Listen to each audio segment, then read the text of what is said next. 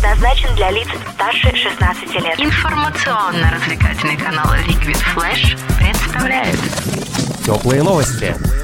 Всем привет! Это Аня Соколовская с кратким обзором новостей шоу-бизнеса.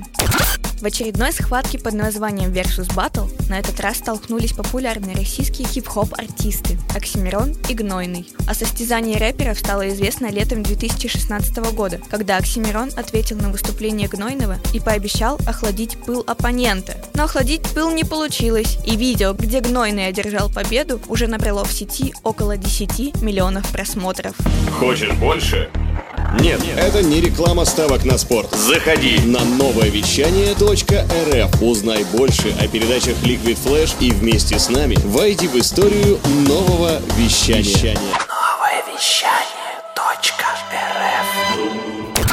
Фестиваль электронной музыки Сочи Music Weekend пройдет с 18 по 20 августа в Сочи. Хедлайнерами мероприятия станут дуэты диджеев Свенки Тюнс и Going Deeper, а также диджеи Вигель, Баскинг и Антон Брунер. Отметим, что основная идея фестиваля – развитие электронной танцевальной музыки в Южном федеральном округе, а также знакомство с исполнителями качественной электронной музыки международного уровня, некоторые из которых уже наши соотечественники.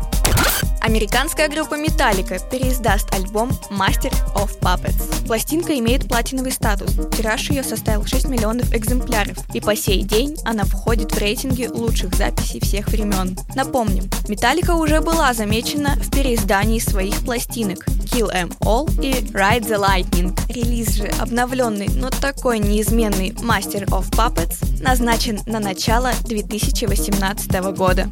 Шотландский музыкант и продюсер Келвин Харрис пятый раз подряд возглавил рейтинг самых богатых диджеев мира по версии журнала Forbes. За минувший год он в общей сложности заработал 48,5 миллионов долларов, и основным источником его дохода стали выступления в Лас-Вегасе и на различных музыкальных фестивалях. На втором месте рейтинга оказался нидерландский диджей Тиеста. Его доход составил 39 миллионов долларов, а замкнул тройку лидеров американский дуэт The Chainsmokers, заработавший 38 миллионов долларов.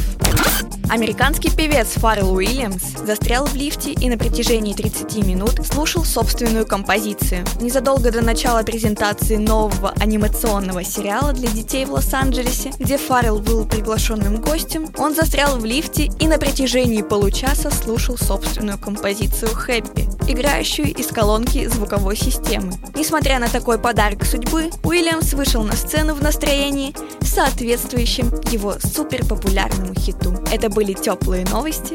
Меня зовут Аня Соколовская. И всем пока! Радио Liquid Flash. Теплые новости.